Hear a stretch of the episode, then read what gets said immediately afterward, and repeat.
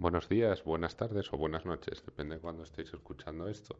Como empieza a ser ya la coletilla de esto, de esta sección del programa de Caimanes por el Mundo, Caimanes de las Finanzas. Eh, llevaba ya bastante tiempo sin subir un podcast a esta sección. Lo siento por aquellos seguidores fervientes de, del programa, pero a partir de, de hoy intentaré darle algo más de periodicidad. Y en este programa quería comentar un poco el así por encima el tema de, de la bolsa y ciertos valores que creo que merecen la pena destacar. Y luego también quería hablar un poco de la deuda, la deuda tanto pública como de consumidor y privada.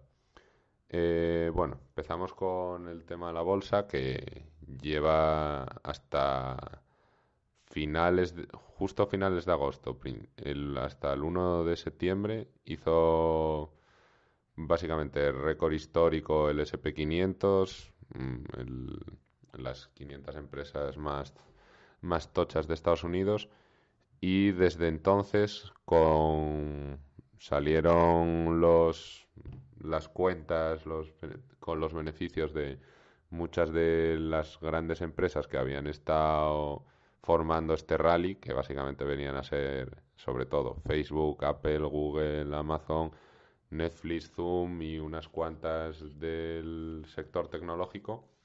Estas empresas no dieron los resultados que se estaban más o menos pronosticando y esperando y desde entonces se ha visto un no grandísimo declive, pero bastante notorio. En total es prácticamente un 6% absoluto, que no porcentaje relativo de este del que vas viendo que cada día va bajando. Y bueno, este es un buen ostión, aunque hay ciertos valores que no lo han notado, no lo han notado tanto.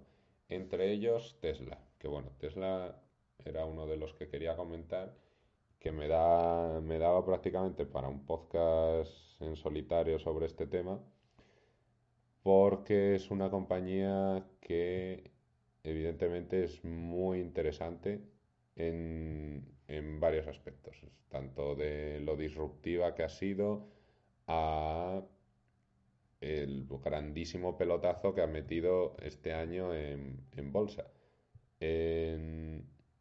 Después del split que hubo hace unas semanas, bajó, pero bueno, lo comentaba con un colega de que esa bajada iba a ser solo por unos días porque con el rally que estaba llevando no parecía que, eso le fuese a afectar mucho.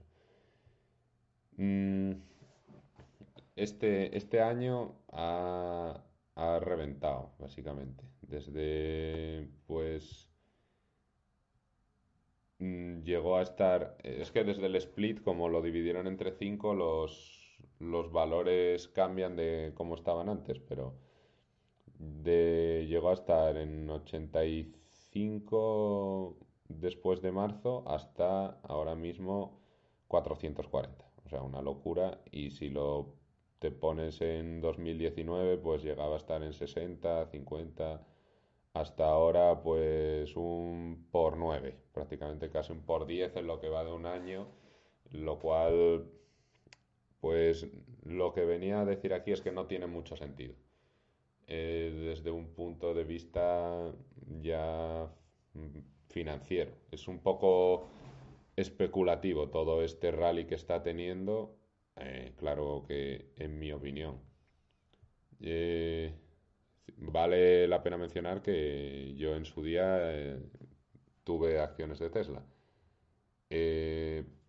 pero bueno, el P, P ratio, que es el Price to Earning Ratio,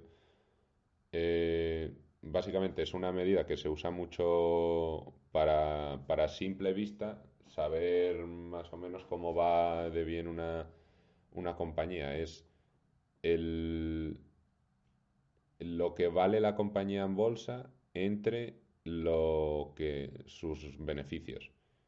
Entonces, básicamente es como cuánto tiempo tardaría este, esta empresa en amortizarse con los beneficios que tiene.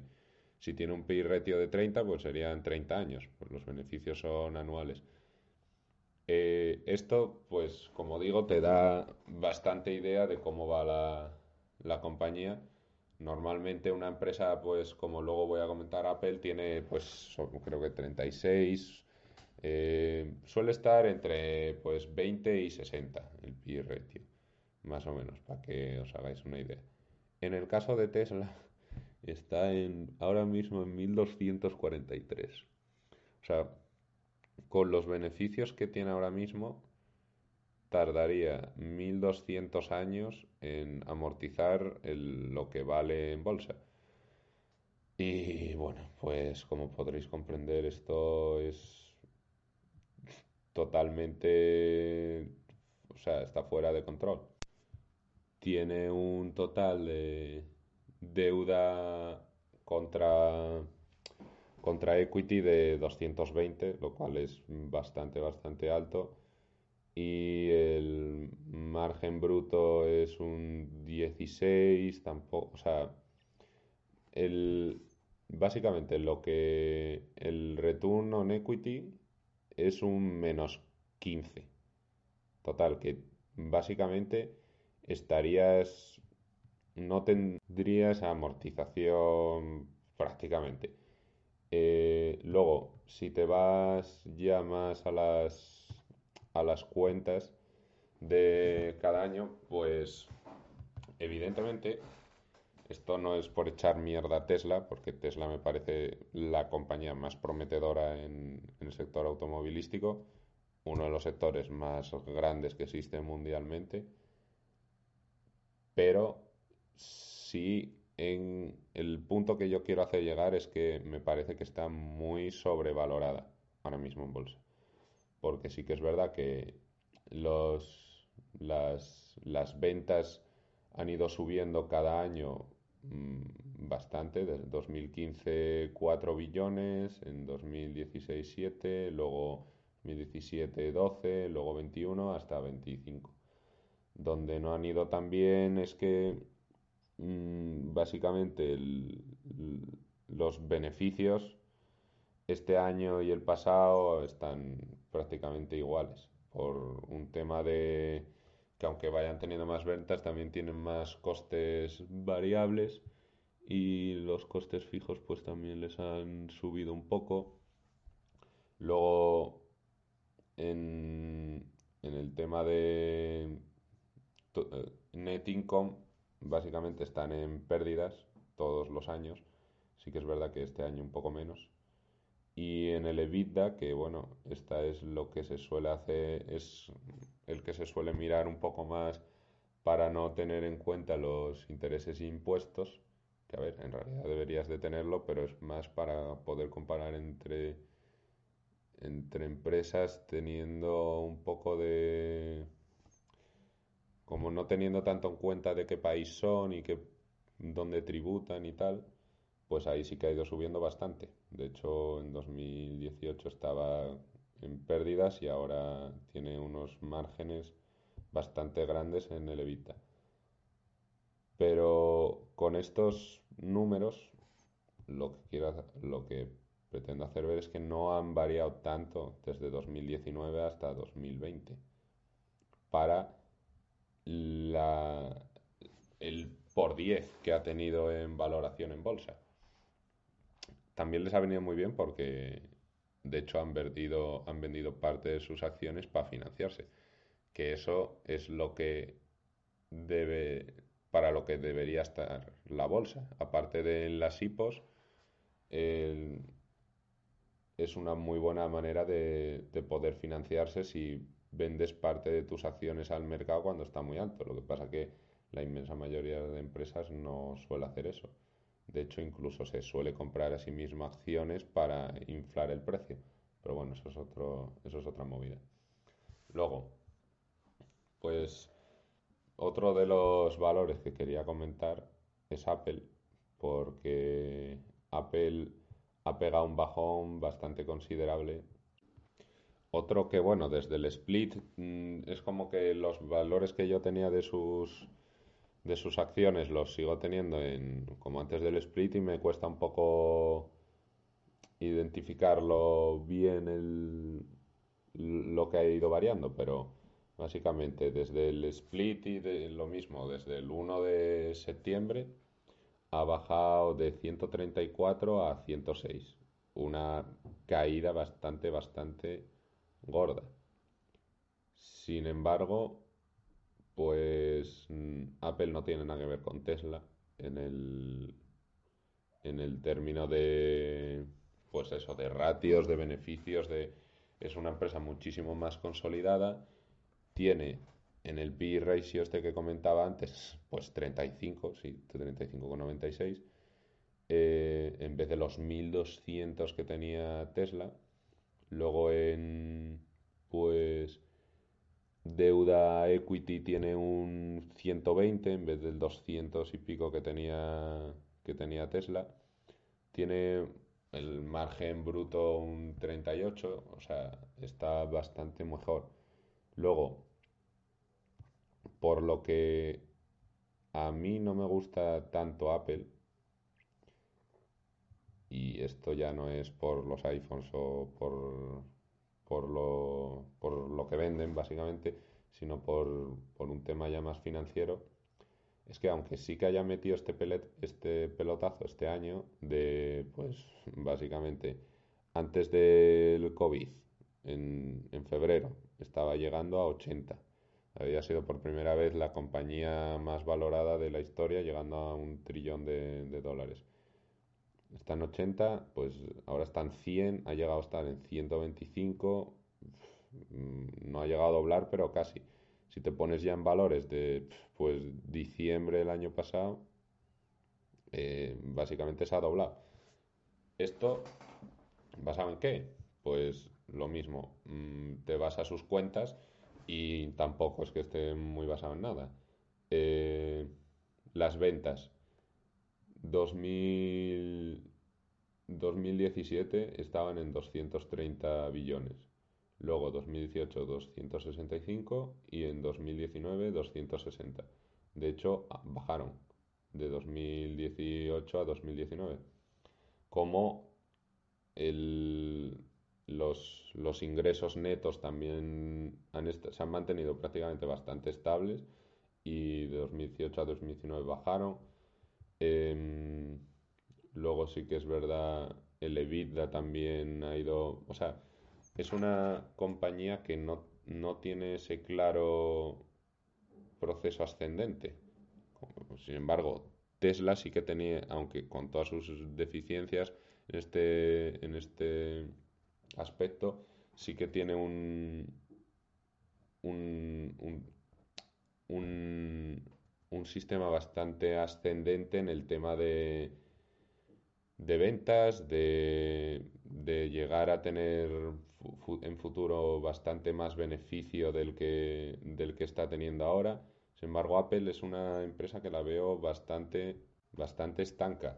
O sea, de que más o menos lleva unos cuantos años pues con prácticamente los mismos números. Sí que es verdad que con todo esto del COVID y tal, querían ir a las pues a las empresas que podrían eh, más seguras y tal, pero sí que es verdad que Amazon te lo puedo llegar a entender porque sus ventas se dispararon muchísimo con todo esto, embargo las de Apple no tanto. Pero bueno, Apple con todo lo que ha bajado desde 125 a 106 puede ser un momento para mm, mirarlo. No digo tampoco de comprar, pero no sería tampoco una muy mala opción. Ya no como que te vaya a subir muchísimo más ni nada de esto, Mm, todo esto desde una perspectiva de lo que viene a ser el value investing, que es lo de ir mirando sus cuentas, que parezca una buena empresa, no solo desde el punto de vista especulativo. Desde el punto de, vista especulativo, probablemente igual saca el, nuevo iPhone y, lo revienta. Encima está entrando en el mercado chino y varias otras cosas de este estilo. Y con esto, bueno, cambiamos de compañía, que esta es una que la verdad me llamó mucho la atención. Eh, es A2 Milk. Para el que no lo conozca, que es lo más normal, es una empresa que se dedica a la venta de leche, pero es un tipo de leche que a través de un, un descubrimiento de un científico, creo que era pues neozelandés, me parece, porque esta compañía es, es de allí.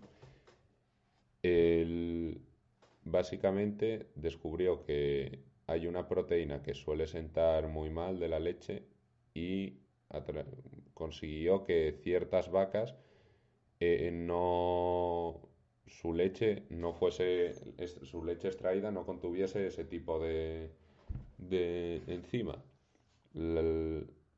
La, cosa es que esta la llama A2, pero la proteína que no tiene su leche es la de la A1. Bueno, con eso tiene un valor diferencial su, su producto, pero lo más vamos, acojonante de esta compañía es que pues costaba 0,5 la acción en 2015 y ahora está en 16. O sea, ha tenido, mm, ha subido más que muchísimos valores de, de, la Nasdaq, o, sea, mucho más que Apple, muchísimo más, hasta, hasta que Amazon. Es un auténtico locurote lo de, lo de esta compañía. Y luego, si te vas a mirar sus, sus cuentas, pues tiene el P ratio bien en 33, luego los la deuda también. Mira, tiene un esto yo, o sea, e, es increíble. Tiene un beneficio por empleado de 5 millones y medio de, de dólares. Es, o sea, es un desfase. Y luego, en, en sus finanzas, también está de puta madre. O sea, 2017 estaba en, en, ventas 550 millones. 2018, 920 millones. 2019, 1,3 billones. 2020, 1,8 billones. O sea, tiene una tendencia súper alcista y también en, en beneficios brutos, en, en EBITDA, o sea, y lo más interesante es que ha bajado. Bueno, ha estado subiendo pues como la espuma durante muchos años, pero desde marzo estaba en 18 y medio, ha bajado a 16,4. Bueno, esto es mirándolo en la bolsa australiana, pero me parece que, que es básicamente el mismo precio que en, que en la americana que es de más fácil acceso para la gente. Pero este sí que me parece un buen valor para comprar, por ejemplo. Tiene todos los requisitos para seguir creciendo de esta manera y de hecho ahora mismo está entrando en el mercado chino porque donde ha solido vender es mucho Australia, Nueva Zelanda, también Estados Unidos y tal, pero como estoy diciendo, va a entrar en China y el mercado chino es el, después del americano el más grande que existe en el mundo. Ya sabéis, echarle un ojo. Pero bueno, en donde quería ir, porque me he ido un poco por las ramas, mm, lo que sí que quería comentar en este podcast era el tema de la deuda. Con lo otro simplemente quería decir unas pinceladas y se me ha ido a, un buen cacho de, de podcast. En el tema de la deuda es ya una cosa que me preocupa, preocupa más en el sentido de que puede traer consecuencias a medio o largo plazo bastante funestas para, para la economía en, todos los sentidos de la economía. Vamos a arrojar algunos datos. Eh, Estados Unidos desde abril a junio se han deudado 3 trillones de dólares. Que Para el que lo oiga, pues dirá, sí, mucho dinero, pero ¿cuánto es 3 trillones de dólares? Es un 25% más de la deuda que ya tenía. O sea, nunca se ha visto en tan poco tiempo endeudarse tanto a Estados Unidos. Y para que os hagáis una idea, voy a ponerlo un poco más en contexto. Una mítica medida que se usa es la de eh, deuda contra GDP, o sea, contra PIB, para pues algo parecido al como el PI ratio, pero con, con deuda. Sería cuánto de lo que está produciendo el país, pues comparado con lo que debe. Si estás en un 100%, pues ya te da el sentido común para decir, hostia, estás jodido porque debes lo que produces. Aunque luego, claro, te depende mucho del interés y de otras cosas. Pero bueno, la cosa es, antes de la crisis de 2008, Estados Unidos entre 2000, 2000 y 2008 se mantuvo siempre entre un 50 y un 60% de pues PIB versus deuda y después de la crisis pues subió la de Dios hasta en, pues en un span de cuatro años hasta un 100%. Se ha estado deudando a saco y se ha mantenido en un 100%, pues eso, desde 2012 hasta ahora. Y de repente ha subido a un 135%. Tómalo, para que vuelvas. La, el momento de toda su historia que más deuda pública tenía respecto al PIB fue durante el justo después de la Segunda Guerra Mundial, junio 28 de junio de 1946 para ser más preciso, un viernes estaba en 121,2%. Y ahora mismo está en 100, pues eso, 135,87. O sea, eh, al nivel que está, y esto no tiene pinta de que vaya a parar, vaya. Eh, por otro lado, ya no solo hablando de Estados Unidos, el conjunto de lo que se denomina economías avanzadas, mm, básicamente viene a ser Europa, Australia, Japón, Estados Unidos, Canadá, eh, se ha pasado de en 2007 a estar, pues eso, en esta medida de PIB versus deuda, un 74%, a 2017 un, 105%. desde la crisis de 2008 se viene, lo comenté en otro podcast hace bastante tiempo, pero que las economías se vienen endeudando muchísimo. Y justo en el momento que más endeudados estamos en toda la historia es cuando ha llegado la pandemia como la guinda del pastel. Y bueno, las economías en desarrollo, pues de un 35% a un 48%, de en 2007 a 2017. ¿Qué dirás, coño? ¿Cómo es que están mucho menos endeudadas? Si siempre se dice de, de pues la deuda de los países que no la pueden pagar y tal, pues porque la deuda que tienen ellos es de muchísima peor calidad, o sea, les ponen unos intereses brutales y no pueden, no pueden llegar a endeudarse mucho más. De hecho, están casi siempre fastidiados para eso. Y vamos a hacer un ranking aquí guapo de deuda. El país con más deuda respecto al PIB, adivinar, pues no es ni Mozambique, ni Mauritania, ni Argelia, ni y yo que sé qué países es, Japón, una de las mayores economías del mundo, eh, tiene un 237,5% de, de deuda. Lo cual, bueno, es que la economía de Japón es muy particular. Llevan muchos años bastante, bastante jodidos. De hecho, el, el PIB desciende. O sea, es como que llevan en recesión básicamente 20 años y a base pues de endeudarse es como han ido intentando capear el temporal. Así resumiéndolo muchísimo, que como lo he dicho con otras cosas, pues esto te daba para otro podcast entero, hablar de la economía de Japón.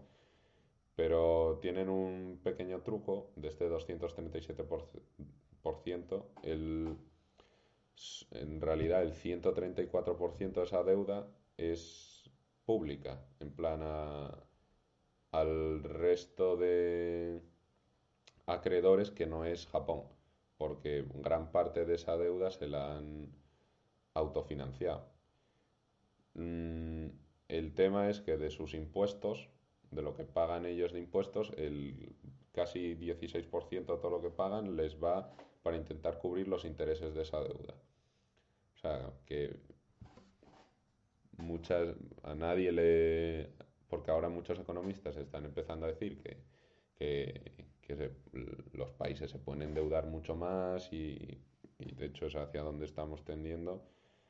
Sin embargo, toda esa deuda luego tiene que venir con sus intereses y no y con unas cuantas otras cosas. Por otra parte, Japón puede, puede permitirse eso porque también tiene muchos, muchos assets, muchos activos. Tiene como un trillón de, de deuda americana y muchísimos otros más activos. Sin embargo, el segundo en nuestra lista, que es Venezuela, con un 214% de deuda, pues no está en la misma situación financiera que Japón. Luego ya tienes Sudán, Grecia, Líbano, Italia, que están un 133%.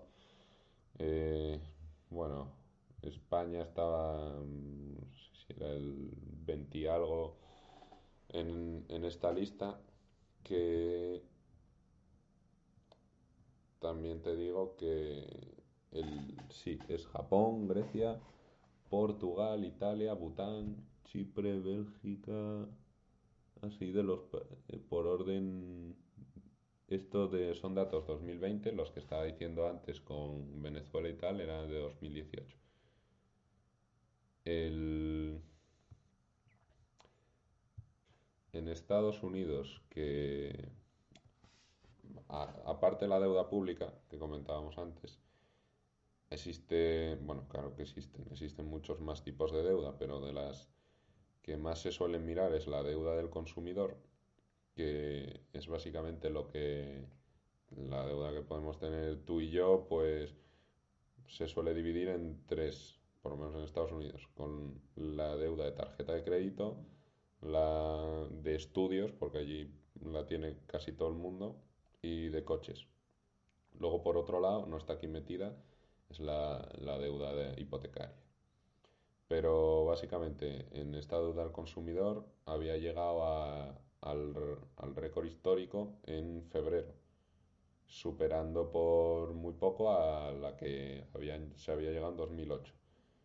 Luego, en marzo, la deuda bajó un, muchísimo, la gente ya no quería endeudarse con la que estaba cayendo y eh, tanto la de tarjeta de crédito como la de coches a la universidad, pues la gente ya estaba eh, está metida hasta, hasta el fondo. Y por otro lado está la deuda privada, que en esta se engloba pues toda deuda que no sea del sector público. Tanto empresarial como, como a un nivel ya más individual. Y está, pues, ha estado subiendo bastante. En el mayor punto de después de la crisis 2008 llegó a estar en un 223% del PIB Luego ha ido bajando con las políticas de austeridad y demás. Esto es en Estados Unidos hablo. Y luego ha ido pues subiendo hasta ahora mismo los últimos datos que manejo aquí pues son de 2019 y está en un 220%.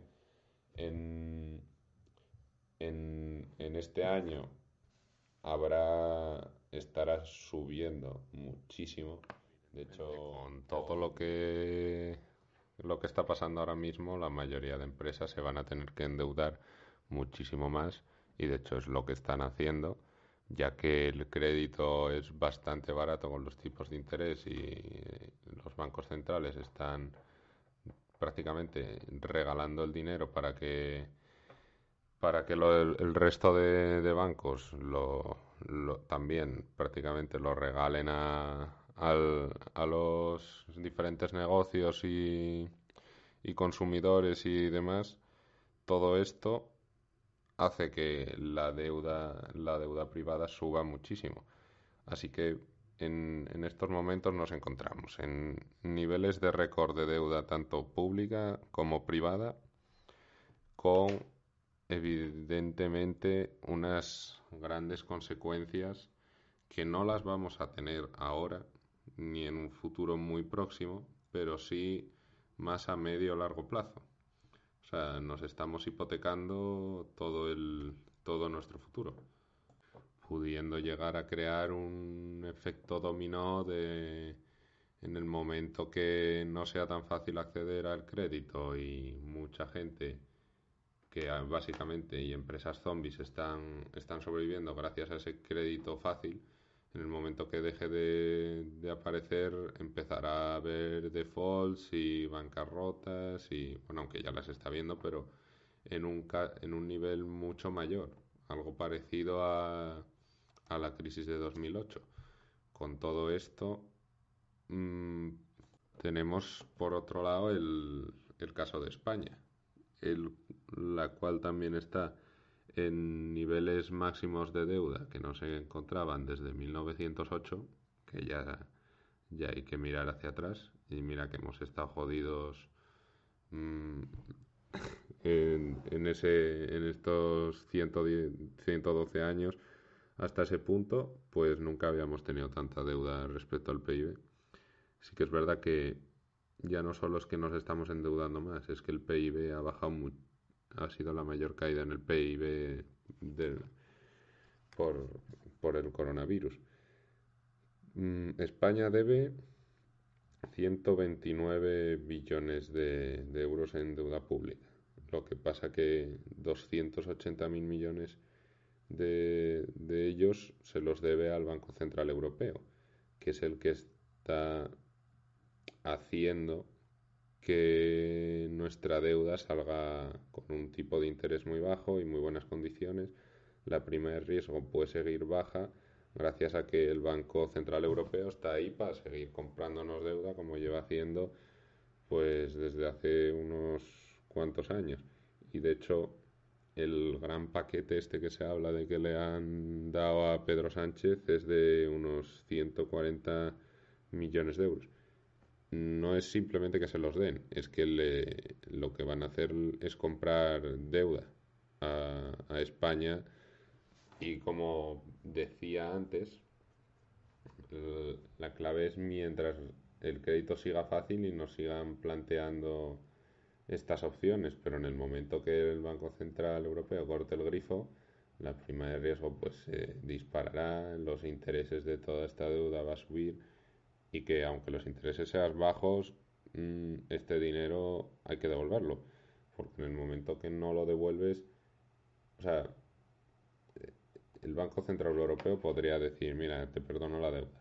nosotros, hostia, puta madre. Pero no, en el momento que alguien te perdona la deuda, el resto de, de inversores dicen, hostia, este tío está jodidísimo. Y entonces es cuando, cuando se abren las puertas de, del infierno básicamente. Pero bueno, lo dicho. Mm, en máximos niveles de deuda en prácticamente todos los tipos de deuda que existen. 2008 nos pilló, pues no tan endeudados, por lo menos en el sector público, prácticamente muy, muy poco endeudados. Pudimos salir de ahí endeudándonos más y es que ahora estábamos en niveles récords de deuda y aún así nos estamos endeudando mucho más. Con lo cual es un poco la pesca ya que se muerde la cola. Pero bueno, espero que os haya gustado y hasta otra. Si tenéis algún comentario tal, dejarlo debajo del podcast.